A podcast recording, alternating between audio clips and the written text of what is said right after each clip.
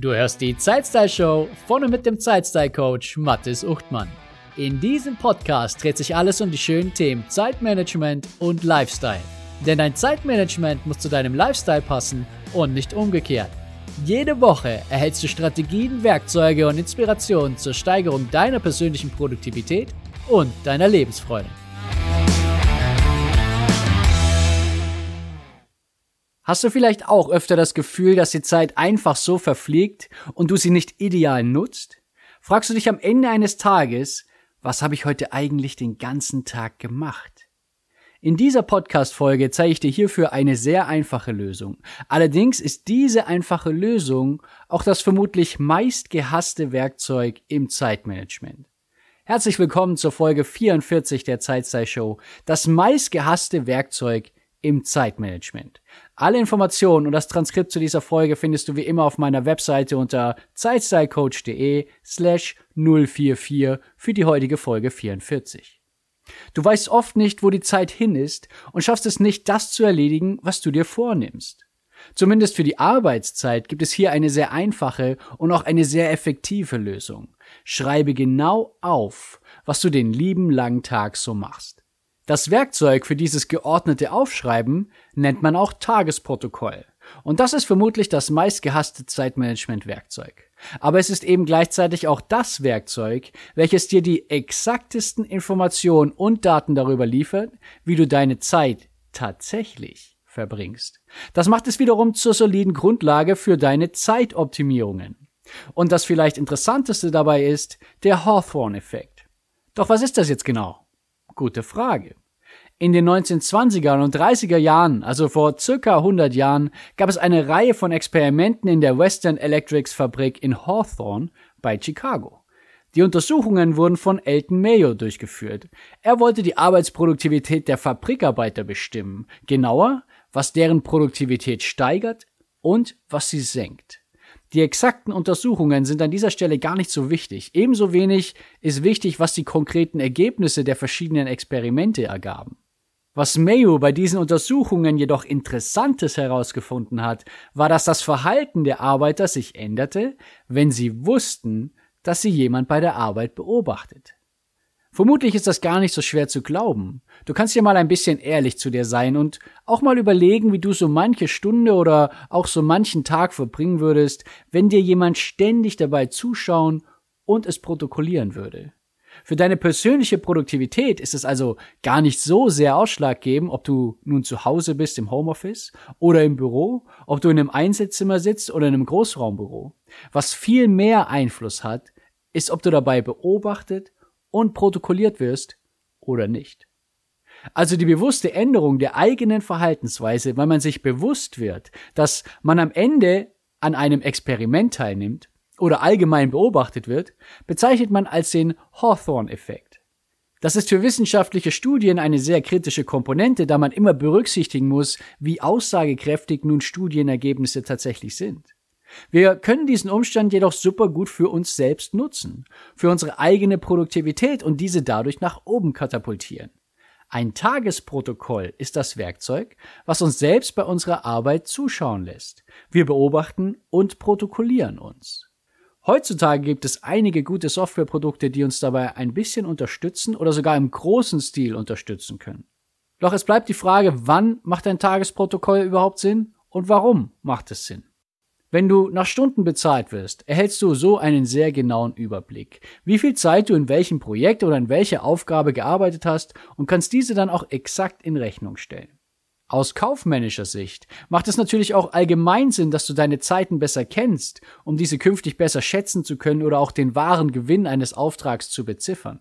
Oder du kannst auch deine Preise oder Prozesse anpassen, vor allem dann, wenn du immer länger brauchst, als du in Rechnung stellst. Aber auch ohne eine nachrangige Abrechnung gibt dir das Tagesprotokoll einen sehr guten Einblick, wie du deine Zeit tatsächlich nutzt. Je nach Detailgrad deiner Einträge entdeckst du so mehr oder weniger. Und sicher hast du einen größeren Nutzen, wenn du öfter aufzeichnest, als nur einmal pro Stunde. Mit dem Tagesprotokoll bleibst du eher an den Dingen dran, die du gerade machst. Es hilft dir also, deinen Fokus zu erhalten und nicht zu einer anderen Sache zu springen.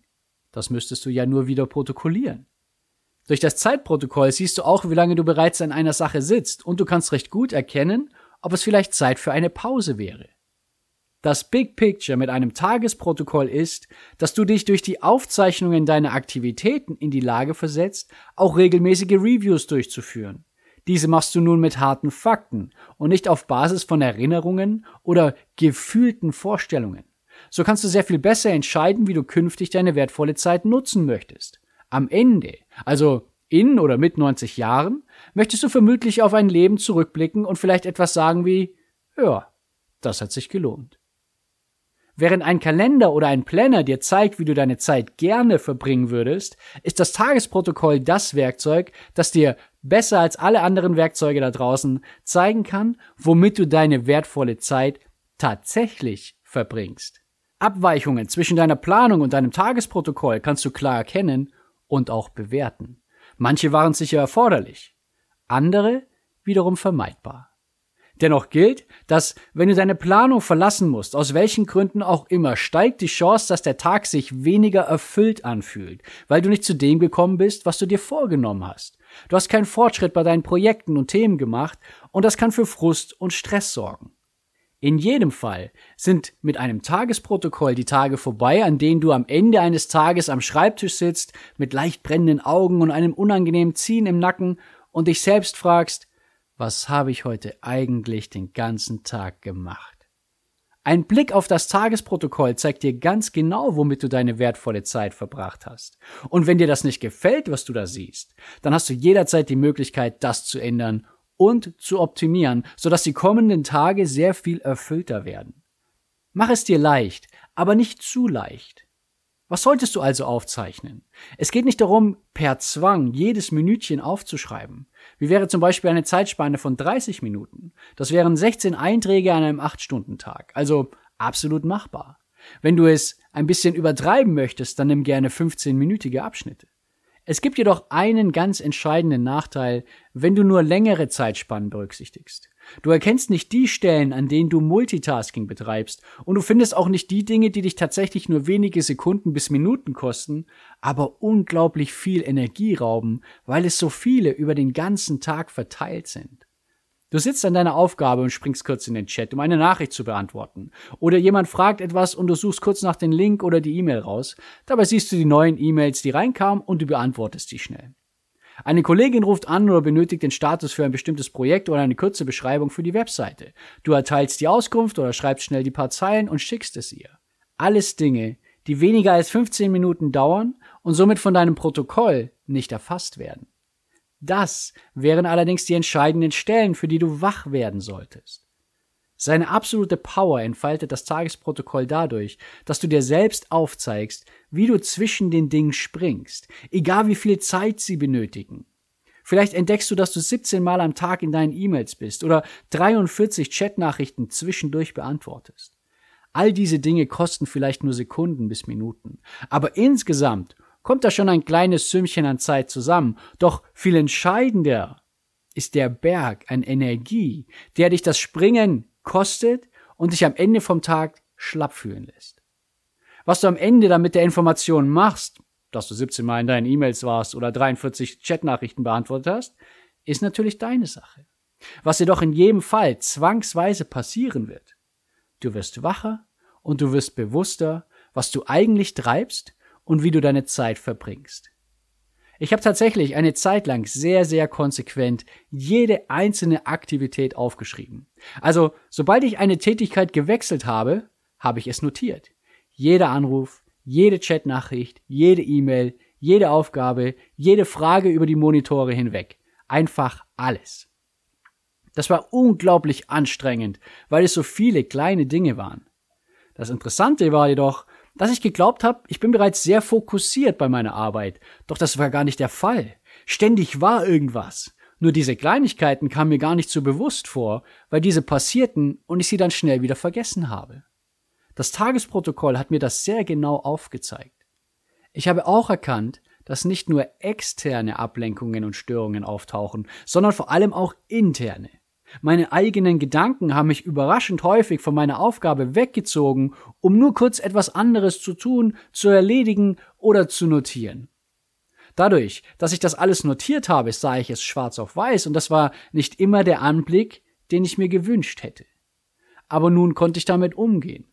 Ich habe meinen Fokus noch besser und konsequenter gegen externe Ablenkungen abgeschirmt und für interne Ablenkungen liegt immer ein Zettel und Stift bereit, um mir den Gedanken ganz kurz zu notieren. Ein weiterer großer Vorteil war, dass das Protokollieren von all diesen Handlungen echt nervig war. Und es ist auch nervig geblieben.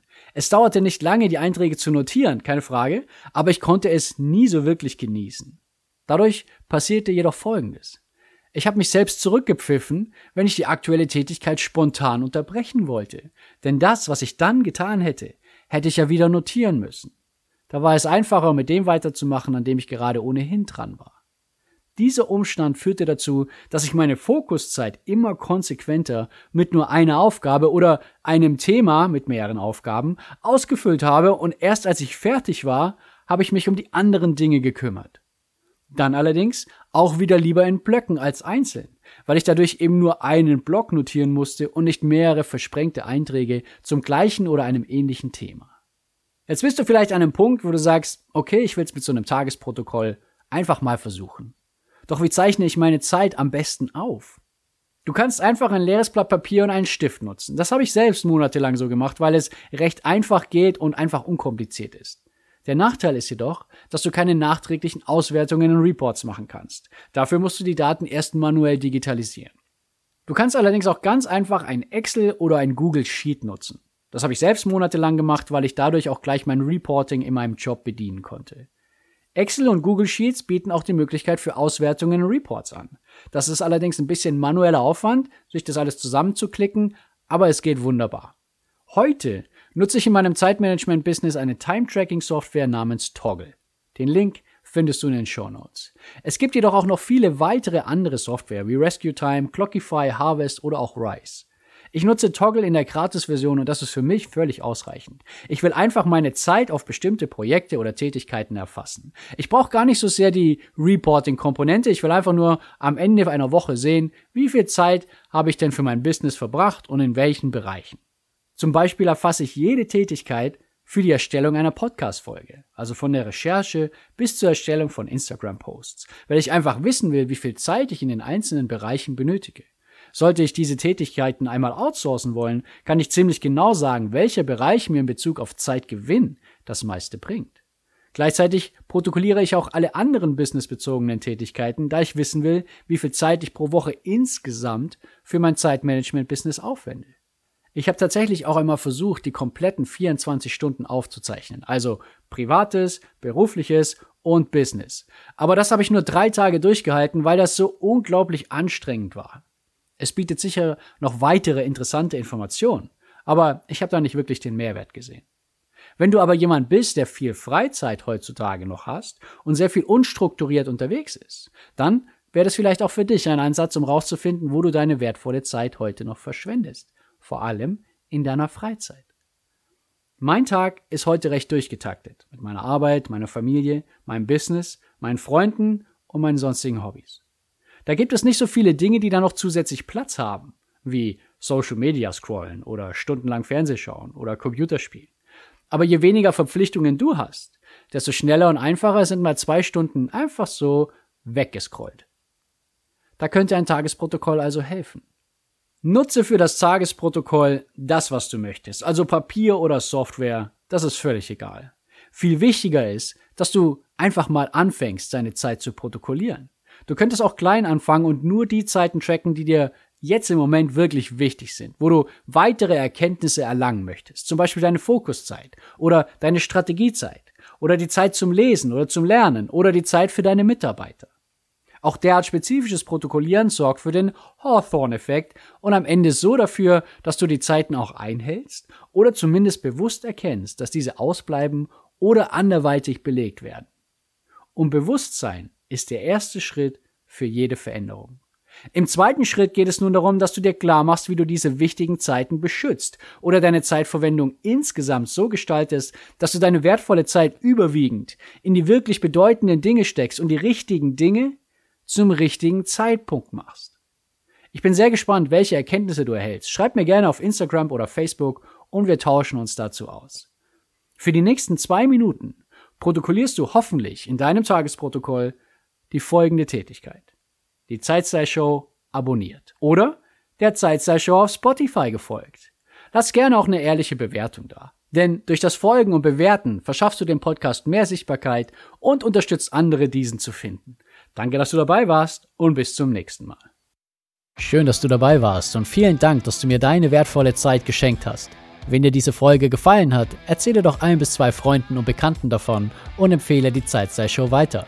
Auf meiner Webseite zeitstylecoach.de findest du ein gratis Online-Training, das dich dabei unterstützt, deine Prioritäten zu erledigen, ohne von den Ablenkungen des Alltags ständig mitgerissen zu werden.